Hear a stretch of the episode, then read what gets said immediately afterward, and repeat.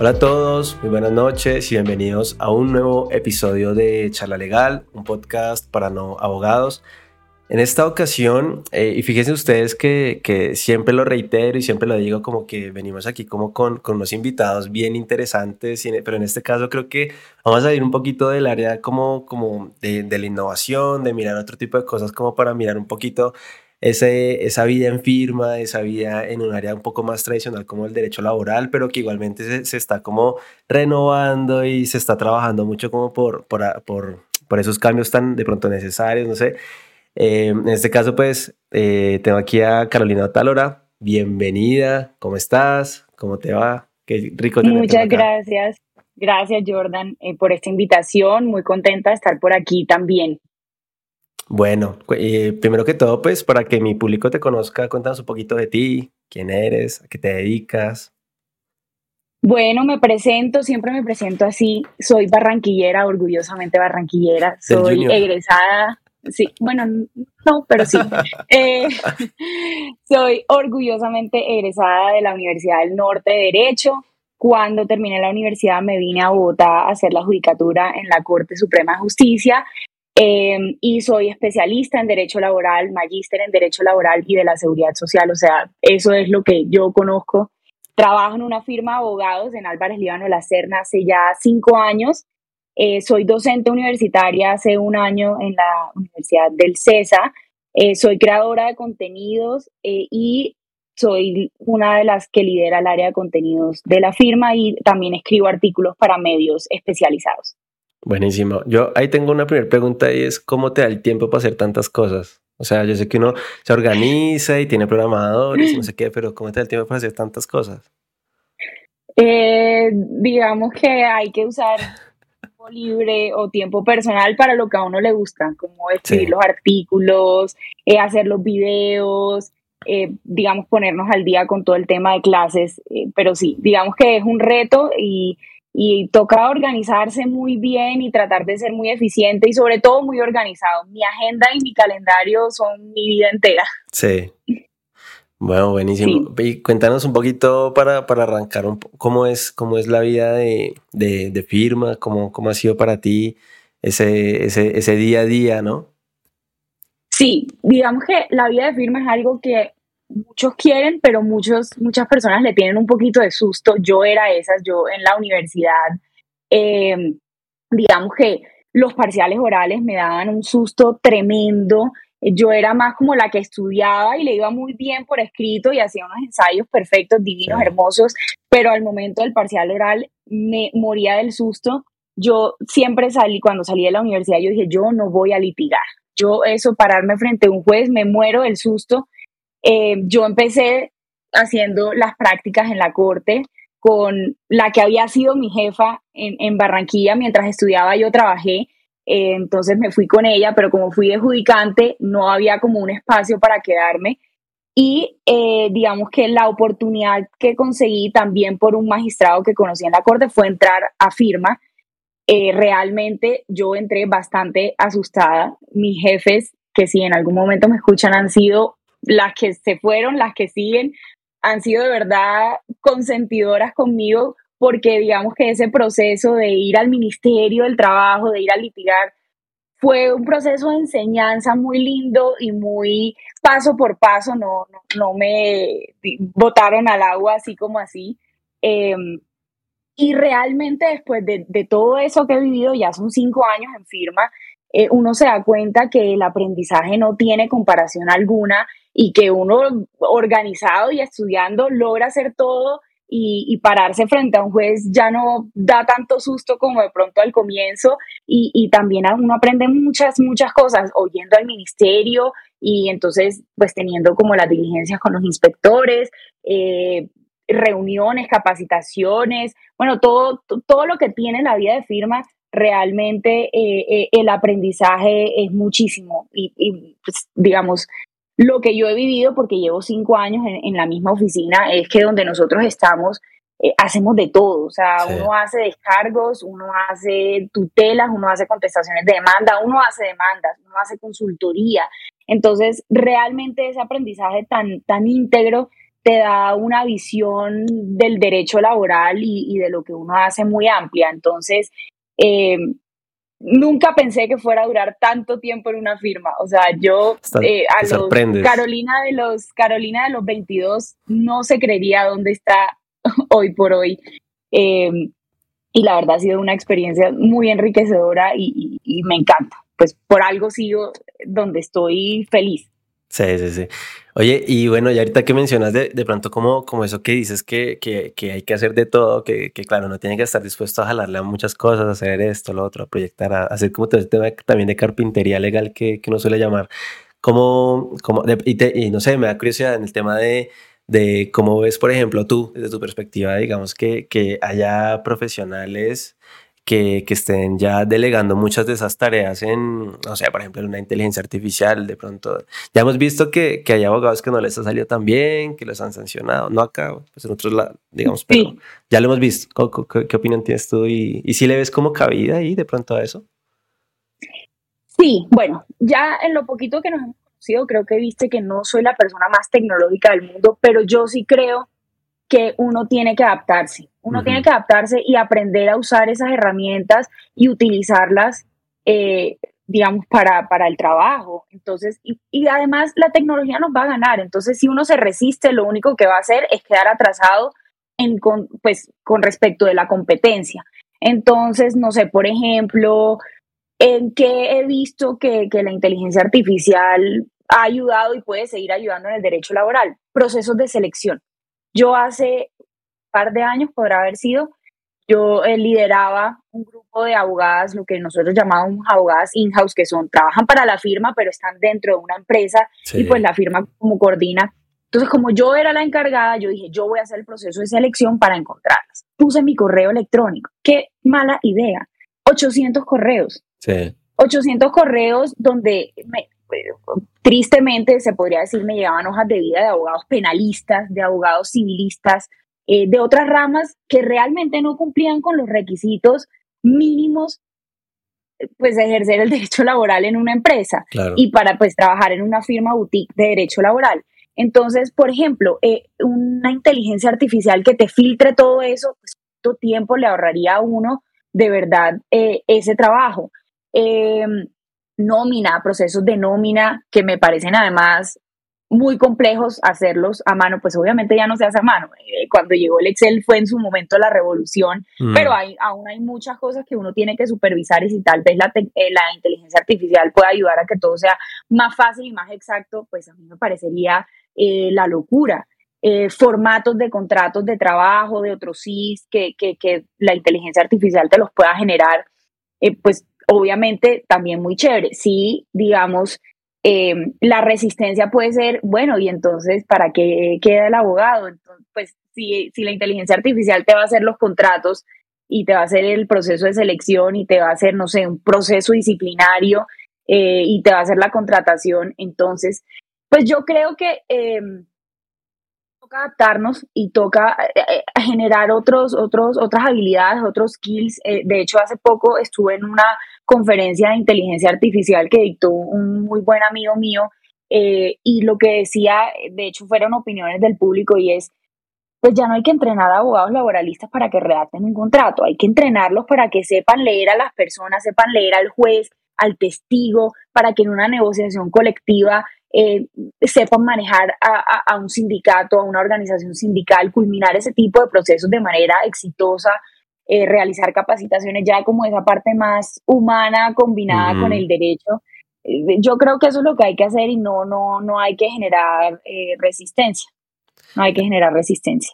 Hay dos cosas que tú dices y es una, una, que yo vengo creyendo hace mucho, creo que desde que crees y es que el, el derecho es muy, digamos, le falta ese toque, ese factor humano, ¿no? Y, y hemos visto, por ejemplo, en otras, en otras áreas del conocimiento que, que, vienen hablando hace mucho de, de la humanización, de, ¿no? de tener más en cuenta como al ser y no de pronto lo que a veces pasa que tú, tú revisas reportes o estudios y resulta que todas estas personas que, que, conforman este planeta, pues a la larga es un, un número más en una lista de una investigación, de un resultado, de no sé qué, y, y, se pierde mucho a veces como ese factor humano, ¿no?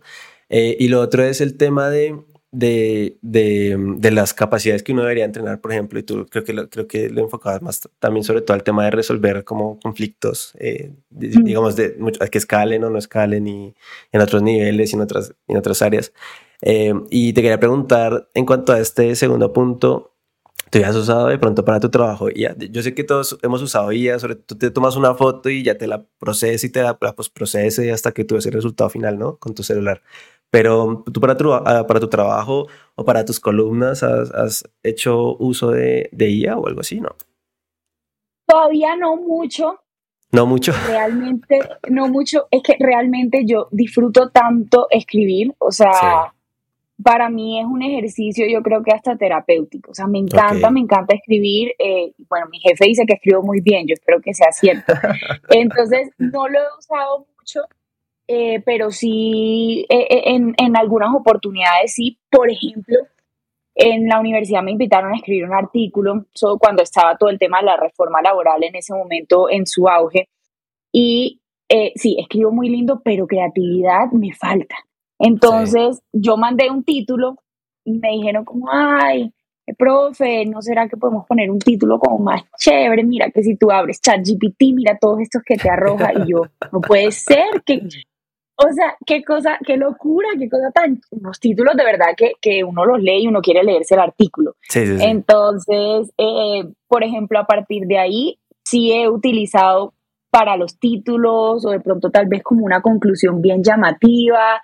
Eh, sí, sí me ha parecido una buena herramienta y ahora eh, que empiece el nuevo semestre, tal vez para elaborar casos eh, me llamaría la atención, me llamaría la atención utilizar la inteligencia, pues yo darle las herramientas, yo darle el insumo y a ver qué, qué problemas jurídicos me arroja que pueda yo pasarle a mis estudiantes, por ejemplo. Sí.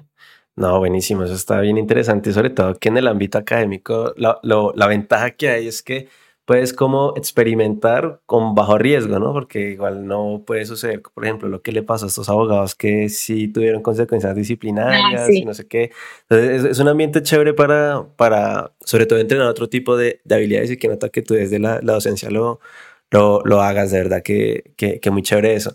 Y me gustaría también llevarte como, como al punto de, hablemos un poquito de, de, de, tu enfoque laboral, cómo, cómo te ha parecido. Yo, obviamente se, se nota que te apasiona mucho, pero, pero, pero no sé, yo creo que como todo uno a veces como que se levanta y dice, hoy no, hoy, hoy no, hoy no me gusta tanto. Eh, hay semanas con picos de trabajo fuertes eh, donde uno sí dice como, uy, Dios mío, de pronto si, está, si, estoy si estaría en una empresa o si volvería al sector público, ¿será que, que, el, que el flujo de trabajo es menor? ¿Será que...? Entonces hay semanas de trabajo muy, muy duras en donde, no sé, se juntan mil procesos disciplinarios en donde toca terminar contratos de trabajo, en donde hay una negociación colectiva, o, o, bueno, por ejemplo, ahora mismo la reducción de la jornada que empezó el 15 de julio de este año, pues claro, todos los clientes están preguntando cómo se hace, cómo se hace bien.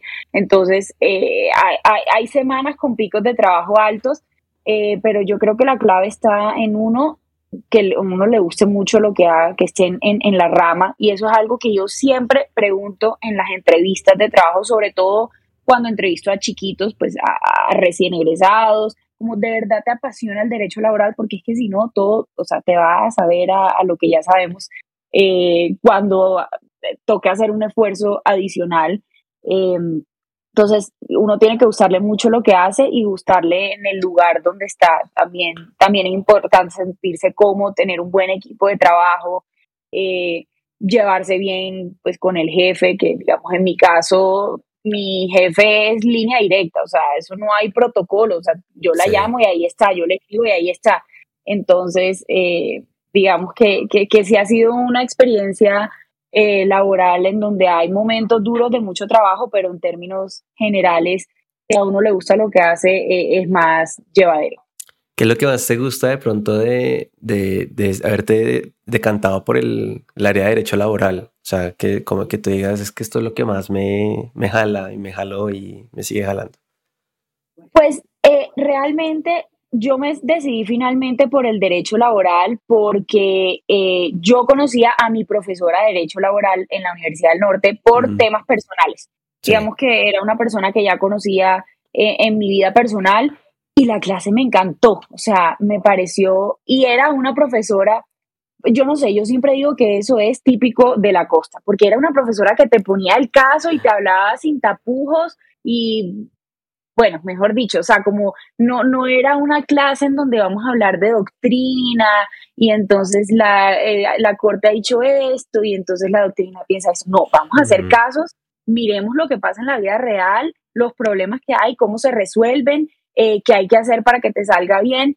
Entonces yo me encantó la clase, yo ahí le dije que quería trabajar con ella en, en los tiempos libres, eh, empecé a trabajar con ella y además mi mamá trabaja en, ella no es abogada, mi mamá no es abogada, pero ha trabajado en fondos de pensiones en, el tema de asesorías toda la vida. Entonces, claro, yo llegaba de clase y discutíamos sobre temas pensionales eh, y era muy chévere, digamos que se volvió también un tema familiar eh, de conversación. Eh, muy, muy divertido, obviamente mi mamá súper orgullosa que, pudiéramos hablar de esos temas y empecé a trabajar con ella, luego entré a la corte, me encantó, y realmente, pues creo que por ahí me enamoré, porque uno fue una clase muy chévere, dos, esa influencia de, mi casa obviamente también eh, ayudó.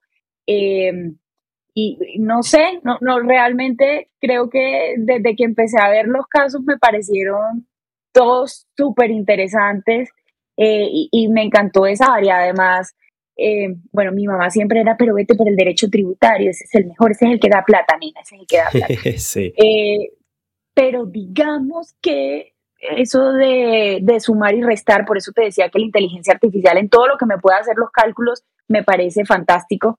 Y el derecho tributario necesita como esa inteligencia también matemática, entonces por ahí ese lo descarté, pero no. El derecho laboral desde, desde séptimo semestre pudo haber sido que di esa clase, yo dije, este es. Y siempre ha sido así. Ok, y, y, de pronto tuviste como, como de esos amores que suele uno tener como, a mí por ejemplo, y de hecho sí alcancé a litigar en algún momento en, en penal, hasta que, que justo eh, empezaron a llegar como problemas un poquito que me tocaron como el, el tema moral y ético, ¿no? Y, y, que ahí dije, bueno, ya de pronto por aquí no, no sé qué, ta, ta, ta. Pero yo no sé si, tú, si tú pasaste por, por, por eso o siempre fuiste como que tenías muy claro que el laboral era lo que te ibas a, a dedicar. No, creo que siempre tuve muy claro que, que, era laboral. Creo que en algún momento pensé en familia porque me parecía como chévere, eh, pero no, no, penal, no, casi, casi no pasó esa materia. Entonces, Aunque uno dice que, que, uno entre, entre, entre, entre que la pierde y eso, como que uno se esfuerza más hacia la larga, como que... Ah, no, no, no, eso fue penal 1 y penal 2 la dejé como en 4-8. sí, te, te a especializar un poquito ahí como... Pero no, no, no, no, creo que el derecho laboral es lo mío, desde siempre. Y no sé, de pronto a ti hace cuánto no, no te preguntan, pero ¿por qué, ¿por qué empezaste a estudiar derecho? ¿Por qué, te, ¿Por qué derecho y no otra carrera? Sí, esa pregunta la hacen y, y realmente mi respuesta es bien sencilla y, y, bien básica y era, yo siempre fui buena estudiante en el colegio, o sea, yo era de esas que se sentaba en primera fila y no socializaba y mandaba a callar a la gente de atrás. Em, entonces yo decía, no, yo tengo que estudiar una carrera que me exija, eh, que me toque estudiar mucho, que me guste, matemáticas, nada, eso sí. Eh, en, mi colegio había, yo no sé si todavía esté, pero había como matemáticas para los que no son tan buenos, básicos y avanzados. Yo era para los que no son tan buenos. Entonces, pues por ahí descarté todas las administraciones, ingenierías, eh, bueno, físicas, todo eso descartado. Y eso que mis papás son eh, administradores de esos que te hacen matemáticas en un segundo, no, descartado. No, en mi, en mi casa no hay nadie abogado, o sea, familia cercana ni siquiera. Em, entonces estuve como entre derecho y psicología, en algún momento comunicación tampoco, porque bueno, aunque ahora mi Carolina de 20 años tampoco se lo creería. Yo decía, no, yo soy súper mala para hablar con la gente y expresarme, ahora salgo en todos los videos de la firma. Sí, sí, sí. Eh, pero que lo haces bien, de hecho, que, lo hemos hablado, que se te da bien. Sí, bueno, digamos que es un skill que, que, que, he desarrollado. Pero bueno, comunicación también lo había descartado porque decías, no, yo no tengo esas habilidades, entonces estaba entre derecho y psicología. Em, y la mamá de una de mis mejores amigas del colegio es psicóloga y me ayudó con esos test de... Vocacionales. Pues como, sí, de qué porcentaje te sale. Y pues sí, efectivamente salió como una de las carreras que, que había potencial, era derecho. Y pues yo dije, bueno, vamos a aventurarnos. Si no me gusta, pues veo qué hago. Em, mi primer parcial lo perdí, mi primer parcial lo perdí.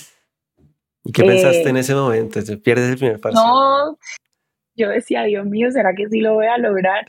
Es que esto se llama esa materia, teoría del derecho, sí. Ah, Pero bueno, todos estábamos iguales, todos, todos los que, o sea, todo mi, mi, mi convito que, que, hicimos en la universidad, todos perdimos ese primer parcial. Sí. Eh, pero bueno, nada, seguimos y, y, y, por eso fue que la escogí. Realmente fue un tema muy de descarte porque no, no tenía ninguna como influencia en mi casa de derecho pero tampoco me gustaba el tema de administración ni de ingenierías. Entonces fue, fue un poquito descarte de también como de opinión de esa amiga de mi mamá que es profesional y, listo, así fui y menos mal me, me, funcionó.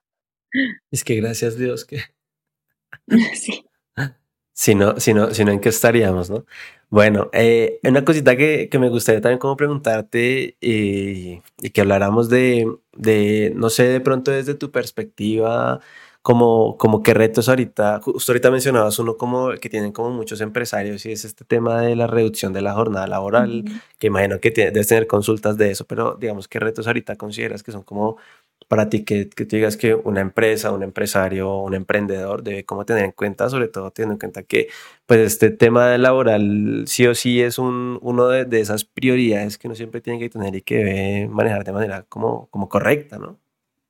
Sí, digamos que yo he tenido la oportunidad de, de asesorar a algunas empresas muy chiquitas mm. eh, y lo primero que yo les digo es de verdad tienen que prestarle atención al tema del derecho laboral, porque lamentablemente, y digamos que aquí estoy siendo abogada del diablo porque yo soy asesora de empresas principalmente, pero eh, lamentablemente los costos laborales sí son muy altos. Sí son, sí son muy altos eh, para una empresa que apenas está empezando y que necesita ciertos números para llegar a un punto de equilibrio o para que el negocio finalmente funcione. Eh, el tema laboral es súper costoso, entonces muchas empresas intentan evadir algunos costos eh, laborales, no sé, no pagan horas extras, entonces dicen que pues por ahí se ahorran una plata o entonces lo pagan de cierta forma o de otra.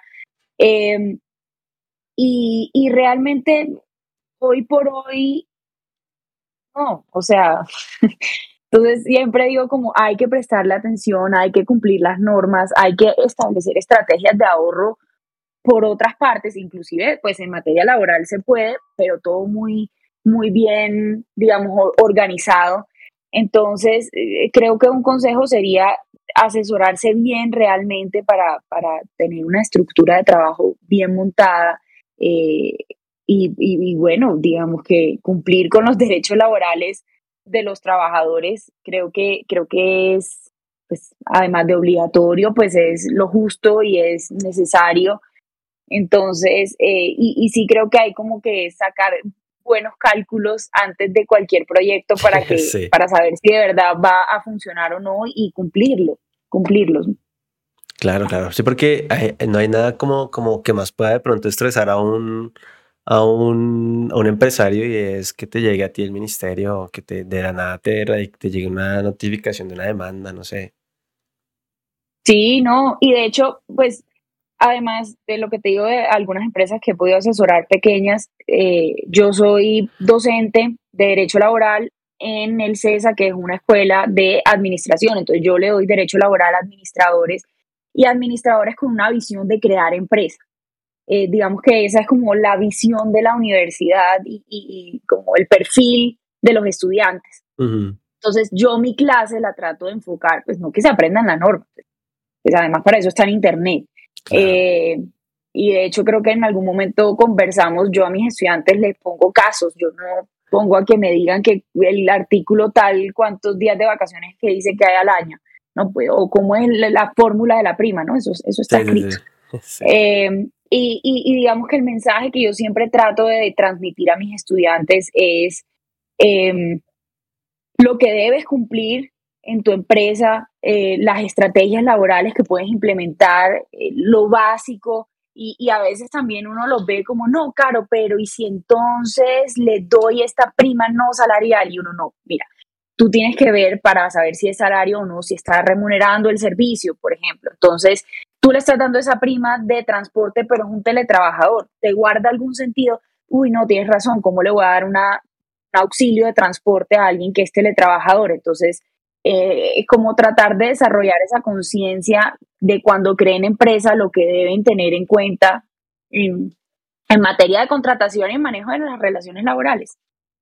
Y eso es importantísimo porque no sé si compartes de pronto esa, esta visión que yo tengo también, digamos que he trabajado con, con emprendedores y sobre todo que estoy metiendo en este, este tema como startupero y de innovación legal es lo complicado y las cargas a veces que son, que uno dice como porque una persona que está intentando como sacar una idea nueva y demás y le, toca hacerse cargo de, de, muchas cosas, ya sean tributarias o laborales o de aportes, no sé, distintas índoles y, y a la larga hace muy difícil como que eso se, se materialice, ¿no? Digamos, pues no sé si tú compartes también como esa, como esa perspectiva. De acuerdo, de acuerdo. De hecho, cuando estaba en, en, en proceso la, la reforma laboral, digamos que yo traté de ser una vocera a través de mis videos, de mis publicaciones, de los artículos de, que escribía, de la necesidad de hacer una diferenciación entre la pequeña, mediana, bueno, la micro, pequeña, mediana y grande empresa. Y es que además las cifras te lo muestran. En Colombia las pequeñas empresas son el 90%. Entonces, ¿cómo voy a tener una regulación dirigida principalmente a las grandes, pues medianas, metámoslas también, dirigida a medianas y grandes empresas, cuando el 90% de mi, de mi tejido empresarial en Colombia son micros y pequeñas. O sea, que sí debería haber una legislación diferente para ellas, sin vulnerar ningún derecho de los trabajadores, garantizando lo mínimo que siempre va a ser seguridad social, a mi punto de vista es lo más importante, seguridad social y un salario, eh, pues garantizando siempre el salario mínimo, pues dependiendo, porque aquí vienen las discusiones de que si es trabajador por día, por horas, pero bueno, eh, eh, el, mínimo diario o el mínimo por hora siempre garantizado y seguridad social, pero sí debería existir una reglamentación para las micro y pequeñas empresas. Estoy absolutamente de acuerdo porque, porque sí es una carga eh, muy grande económica y administrativa para alguien que quiere crear empresa y que quiere generar empleo, porque sí creo que los emprendedores y sí creo que las startups quieren crear, quieren crear empleo y que a la larga esa es una de las, de las consecuencias de, de, emprender, ¿no? De que, de, que de, de, tu idea o de tu proyecto a la larga va, a haber gente que va a depender de él económicamente o no económicamente hablando. Porque si, si te va bien, vas a empezar a generar empleos, vas a pagar más impuestos, vas a no sé qué. Pero también es importante que, que tenga como ese contexto de que pues no le puedes exigir lo mismo a estos chiquitos que, que lo que seguramente si tú le dices a un grande, oye, estamos pensando en esto, esto, esto, tú a lo mejor sí lo puedes como cumplir y no tendría como, como mucho, mucho inconveniente, ¿no? De acuerdo, de acuerdo. Eh, de hecho, tengo familiares en el negocio de los restaurantes y con la reforma laboral me decían, ¿cómo voy a hacer con recargos nocturnos desde las 6 de la tarde? Claro. Soy un restaurante, o sea, por supuesto que trabajo después de 6 de la tarde. Eh, entonces ahí es donde uno dice, pero esta reforma, ¿qué está pensando? Están, pues van a, van a acabar con, con, con, todos los pequeños restaurantes o, por ejemplo, hotelería eh, que trabajan de noche. Y yo hacía cálculos alegres y pues ya no me acuerdo los porcentajes, pero era una cosa como eh, costos elevados al 60% en cuanto a recargos, por ejemplo. Entonces, sí, no, pues mejor dicho, conclusión, ahí no tengo ningún reparo y comparto tu opinión al 100% y es regulación especial para micro y pequeñas empresas, definitivamente. Y tú de pronto que estás mucho más involucrada de pronto como en ese ámbito desde el punto de vista laboral, eh, ¿tú cómo, o sea, cómo ves la opinión en general? Porque yo creo que también mucha gente también se pregunta cómo, bueno, hay muchas perspectivas. Por ejemplo, la, la, muchos trabajadores dicen, no, pero a mí me tiene que pagar y no me importa y no sé qué, pero muchas veces falta como, como esa empatía con, el, con la persona que intenta todos los días que no se le caiga su empresa, ¿no? Y, y, de lo difícil que es sostener una nómina para empezar y luego llega la DIAN y luego llega no sé qué y luego llega así sé qué. Entonces, bueno, eh, que tocó comprar la máquina, que tocó comprar tal vaina, que, que esto no funciona bien y, y que, tocó, que tocó contratar más, más gente porque, no sé, las necesidades de las empresas varían constantemente, muy dinámico un negocio hoy en día. Pero, pero sí, sí hay como esa, como esa visión en general de también llegar y decir, pues es que sí necesitamos como, como una vaina específica para, para los emprendedores que, y las empresas en general que no cumplan como con ciertos requisitos, ¿no? Porque igual, por ejemplo, si tú miras desde otros ámbitos, por ejemplo, desde el tema de, compliance y SARLAF y no sé qué, cada vez más las empresas eh, van que entran, digamos, o que están obligadas a cumplir con temas de esos o temas de protección de datos, ya cada vez son más empresas, porque van bajando como, el, como los requisitos, hasta el punto en que en algún momento todas las empresas, así sea de un empleado o que seas tú solito, te va a tocar también sí o sí obligatoriamente cumplir con eso y eso va a ser una carga, que te toca ir a contratar los abogados, ir a contratar la consultoría, ir a contratar esto, lo otro. Y pues obviamente volvemos a lo mismo. Mm, ¿Será que si estamos como, como para hacerlo? Obviamente uno quiere cumplir, pero...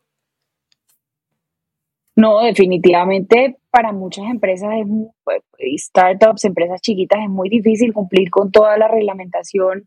Eh, es que además, pues contratar una asesoría laboral de calidad, pues le genera también un costo adicional o tener un abogado interno solo para una startup de 10 trabajadores, pongamos lo más chiquita, 5 trabajadores, es un costo muy grande con todo lo demás que estás diciendo, entonces temas de Starlab, con todas las demás obligaciones que ya, que ya existen. Entonces, eh, no, o sea, con, con, el porcentaje de micro y pequeñas empresas que, que hay en el país, eh, definitivamente no es fácil. De hecho, cuando salió la nómina electrónica, eh, uno decía, pues hasta la persona natural que tiene una empleada doméstica en su casa, entonces ahora yo también tengo que aprender a hacer nómina electrónica. Entonces, ¿qué pasa si hay un porcentaje importante que dice como, sabes que yo no, no voy a hacer nada, entonces yo mejor ni siquiera contrato, o sea, como que si me la pones tan difícil, mejor no hago nada. Entonces, tampoco es la idea que eso sea lo que se genere. Eh, y pues, pues obviamente, también le estás preguntando a la boda del diablo, asesora de empresa, entonces pues obviamente siempre nuestro lema ha sido tratar de verdad de concientizar a pues al, al, Congreso, al gobierno y a los trabajadores como ojo que de verdad tienen que tener en cuenta que nosotros somos los que creamos el empleo, entonces no, o sea, no trates de, de, de acabar con la fuente de empleo, lleguemos a puntos medios eh, de hecho, antes de que, de que se cayera la reforma, eh, estuvimos en una, en una charla donde habló mi jefe y estaba hablando el viceministro de Trabajo, eh, digamos como líderes de ambos sectores o de, de, trabajadores del gobierno y de, de empleadores. Y fue súper chévere porque era, decían como, pero pues yo con, por ejemplo, recuerdo perfectamente que era la, que se extienda la licencia de paternidad. Claro, que se extienda sea, no tenemos nada en contra de eso, pero hay otros puntos en donde hay que negociarlo porque, porque si no pueden acabar con las pequeñas y medianas empresas. Entonces, sí, sí creo que hay que generar mucha conciencia de que, ok, obviamente el, escenario ideal sería que, que, los trabajadores puedan tener muchas más cosas de las que tienen ahora, pero por el momento y mientras, eh, mejor dicho, hay que ajustarlo a un escenario real, no estamos en estamos en Dinamarca, pues en Noruega, estamos en un lugar donde son micros y pequeñas empresas, entonces hay que ajustar las normas a las realidades del país con el fin de que esas micros y pequeñas empresas se vuelvan medianas empresas en un mediano largo plazo y en un más largo plazo se vuelvan grandes empresas. Claro, no, que yo creo que todos estamos en el mismo plan de vamos aquí a hacer plata a todos y que todo el mundo esté bien, pero obviamente uno tiene que yo, yo una, alguna vez creo que lo vi, no, no, no, quisiera de pronto decir algo que no, pero, pero con Beethoven Herrera, que, que vi con la economía, es como que para él, por ejemplo, siempre es un pilar y siempre debe ser un pilar la creación de empresa y el emprendimiento, porque es lo que genera riqueza, que un, un banco no te genera a ti riqueza, en cambio el, el, empresario sí, el empresario sí te genera riqueza, la infraestructura te genera riqueza, como que todo eso que mueve la economía sí genera, genera mucho, mucho dinero. Bueno, los bancos desde, que prestan plata para que tú saques adelante tu negocio, porque también es que hay gente que se endeuda, o sea, hay gente que pone hipoteca su casa, eh, vende su carro, vende no sé qué, y todo para pagar nóminas, para pagar. Y conozco muchos de esos que, que, que es como, o sea, si sale mal la idea y si el gobierno sigue así, pues es gente que se va a quedar en la calle. Claro, de acuerdo.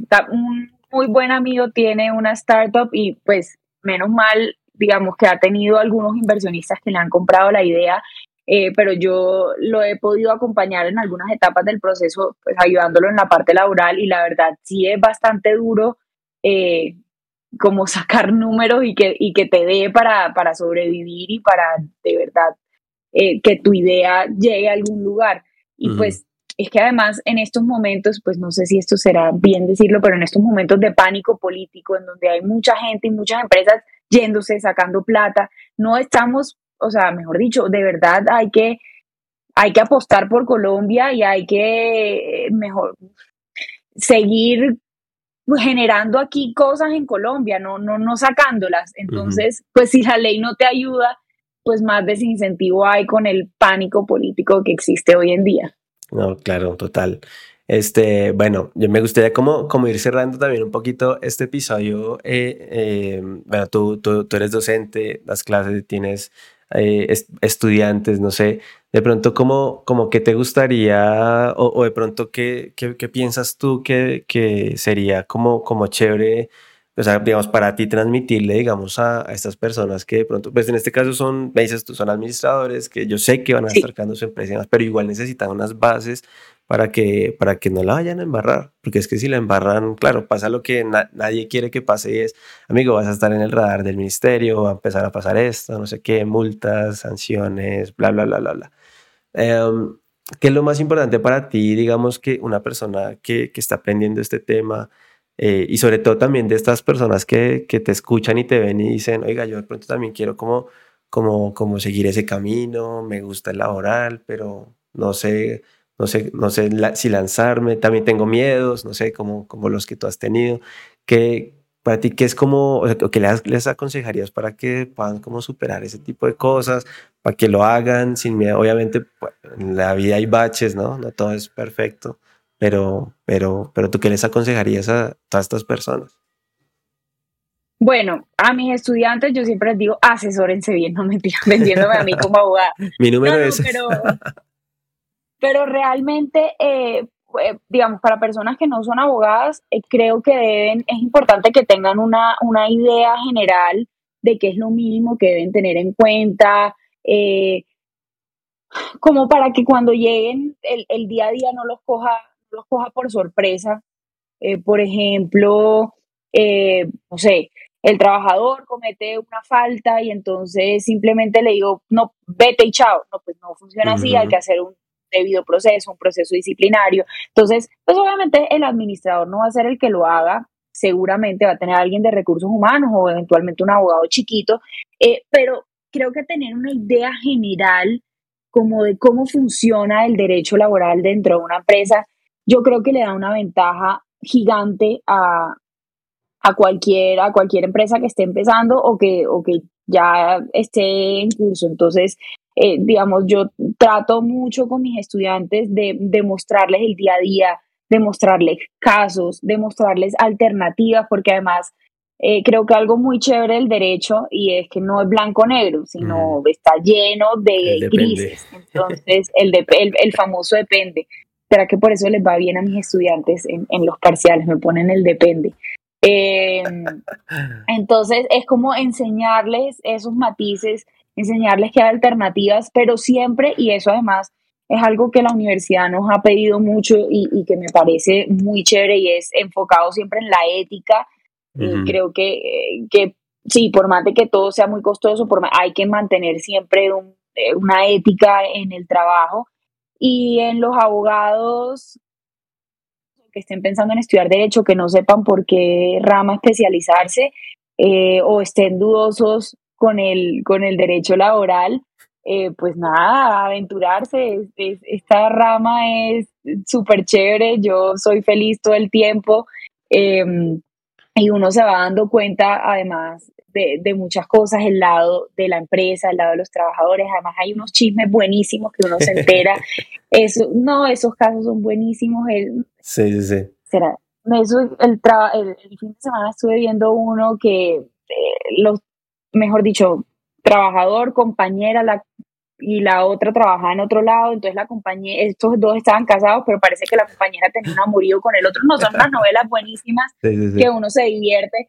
Entonces creo que esa parte humana del derecho laboral, a ti que estás dudoso, te podría encantar. eh, a, los que nos estén escuchando. Entonces, eh, creo que pues mejor dicho, intentarlo y, realmente sí, sí es una rama muy divertida y, donde hay muchas cosas que aprender porque además eso sí hay de todo. Al que le guste el litigio se puede quedar en litigios, al que le guste consultoría pues se enfoca por consultoría, al que le gustan los due diligence, las auditorías pues también se podría ir por ahí, una firma que maneje clientes internacionales y, y pues desarrollen el tema del inglés, hay, hay de todo, mejor también hay campos, hay campo para todos. Y hay mucho para innovar, ¿no? También. También hay mucho para innovar, sí. Eh, bueno, lo que hemos venido hablando, los retos también de, nuevas habilidades eh, y, de, pues, yo no sé si mi jefe se podría creer algún día que yo le diga a ChatGPT que me haga un si un contrato y que me lo haga perfecto. O sea, no sé si ella, pues claro, 50, 40 años ejerciendo y que ahora una máquina lo haga, pero pues a mí me parecería súper chévere que las nuevas generaciones vengan con todas esas habilidades listas para explotarlas y hacer el trabajo más fácil y más rápido. Sí, por ejemplo, personalmente, ah, bueno, quería decir algo antes, ahorita mencionas el tema del chisme.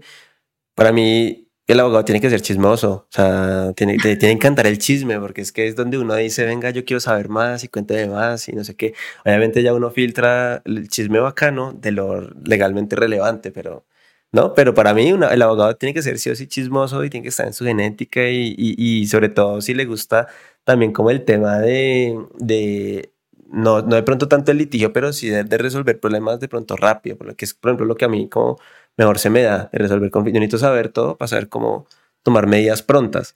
Pero, pero igual para el que le gusta el litigio también tiene que ser súper chismoso, tiene que encantar. Pero por supuesto, por supuesto que sí, claro, y no, y, y, depende de los clientes, hay unos chismes buenísimos, entonces obviamente todo con la confidencialidad, aquí voy a dejarlo muy claro, pero no, pues eh, eh, uno le saca mucho la parte divertida y nosotras en, en el equipo eh, que tenemos, digamos, en, en el equipo chiquito donde yo estoy, todo el día estamos como contándonos y preguntándonos opiniones y riéndonos también de vez en cuando. Entonces sí, claro, hay que ser chismoso. No, y, mira que lo otro, del otro que tocas de, de, este tema de, de la hora, por ejemplo, contratos. Eh, no, yo no he hecho el primero, pero sí he visto contratos, sí me han puesto como sobre la mesa como contratos hechos, por ejemplo, con, con ChatGPT. Y o sea, he concluido como que, oye, no lo hace tan mal, o sea, desde que tú le des como la información y lo que tú necesitas, de pronto no te... Hay cosas que siempre hay que, hay que mejorar o esto hay que ajustarlo, tal. Pero si uno se pone como, como, como receptivo en el sentido de, pues no lo hace todo bien, pero sí me da a mí lo suficiente como para yo, yo entrar y como pulir cositas, obviamente te va a ahorrar mucho tiempo, ¿no? Va a ser, va a ser como una tarea un poco más productiva. De acuerdo, y obviamente por ahora pues hay que ver porque creo que la tecnología está avanzando mucho más rápido de lo que uno se espera, pero todavía eh, esta inteligencia artificial hay que cogerla con beneficio de inventario, como el abogado del caso famoso que vimos que puso precedentes inexistentes. Sí, sí, el, hay que, hay que tomarlo, hay que tomarlo con beneficio de inventario y hay que saber alimentarlo. Eh, yo he conversado mucho en la universidad y es, eh, digamos, con, con, los niños hemos hecho ejercicios de resolver un caso con ChatGPT y realmente si tú no le das el insumo que necesita, no te lo resuelve, no te lo va a resolver. Por ejemplo, un caso de un fuero de salud, eh, lo, eh, lo, tengo súper presente, un caso de un fuero de salud, la pregunta era que me dijeran si lo podía despedir sin justa causa o no. Y el chat GPT con la forma en que el estudiante le, en un ejercicio académico que hicimos, con la forma que el estudiante alimentó, lo que le arrojó fueron los tratados internacionales que hablan de la protección a las personas con discapacidad. Entonces, si tú realmente no le das las herramientas y el insumo necesario, no te va a responder lo que es. Entonces, claro, para la elaboración de un contrato, uno puede decir, bueno, no es un contrato por obra o labor, la obra es tal, eh, y especificarla muy bien, montame el contrato. Y ahí, por ejemplo, el abogado laboralista que tiene que hacer, irse a la cláusula de duración del contrato y ver que la obra haya quedado perfectamente especificada. Porque, ¿qué pasa si, pues, digamos, ya entrándonos en, conceptual, si, si, la obra no está específica, el contrato se entiende a término indefinido y te cambió todo el panorama que querías? Entonces, sí, con beneficio de inventario todavía, pero yo sí creo que aprender a usar esas herramientas sí puede dar una ventaja. Por supuesto que sí. Mira que en el evento que hicieron de, de IA del externado, que, que fue hace, yo no sé si yo te conté que yo te dije, oye, ¿por qué no lo miras? ¿Por qué no vas? Eh, el, tipo que fue a hablar allá, pues yo lo llevé, Daniel Medina, que de, hecho si no escucha, espero tenerlo acá pronto en charla legal, hablar mucho de inteligencia artificial también. El man decía, es que yo recomiendo la IA para la gente que es experta en su campo, porque es, es, es la persona que, que tiene la capacidad para discernir si esto está correcto o no. Porque si lo hace, por ejemplo, un estudiante dentro de sus vacíos y, la ignorancia que, que, puede ser más grande que la, la, de nosotros mismos, eh, puede cometer muchos errores y a lo mejor no nos damos cuenta. ¿Por qué? Porque suena bien, porque se escucha bien y demás. Entonces, eh, creo que es un apunte importantísimo y que me pareció muy bacano que él lo dijera en ese momento. Y por cierto, te animo también por ahí, van, van a estar saliendo como eventicos para, para que los abogados aprendamos a hacer prompts y saquémosle provecho a la inteligencia artificial que te invite. Y si puedes decirle a tus estudiantes, hey, conéctense, tal, tal vaina. Por ahí Perfecto, me encanta. Me encanta, me encanta. Va a estar bien interesante. Bueno, Caro, de verdad, mil gracias por estar acá. Eh, me encantó la charla contigo. Creo que hablamos de muchas cosas. Yo creo que hablamos más de lo que. de lo que estaba presupuestado. Sí, no, muy chévere. Gracias a ti, de verdad, por la invitación. Los espacios me parecen una nota. No, de verdad, a gracias por confiar en, el, proyecto, en Charla Legal, en, mí, en, por estar acá. Y sé que a mucha gente le, va, a servir. No sé, me gustaría, antes de, que, ya nos vayamos, eh, que le digas a la gente cómo, dónde te puede escribir, redes sociales, contactarte, tal. Tengo una duda, quiero que me ayudes en esto. Ah, bueno, sí, eh, me pueden escribir por LinkedIn, Carolina Otálora. Dios mío, no me sé ni cuenta de LinkedIn. Vamos a buscarlo un momentico aquí. Eh, pero sí, me pueden seguir en LinkedIn. Además, tengo mi propio, mi propio hashtag que se llama Jurisprudencia con Caro, porque me encanta. Muy bueno, muy bueno, muy bueno. Y por eh, yo, yo, por ahí te he leído como cositas que uno dice. Está chévere. Interesante. Entonces, pues por ahí, por ahí me pueden contactar, porque además siempre estoy pendiente de, esa red social. Entonces, pues nada, al, al que quiera cualquier duda, inquietud, eh, pues mis redes siempre están abiertas. Ah, buenísimo. Oye, entonces, de verdad, mil gracias por estar acá.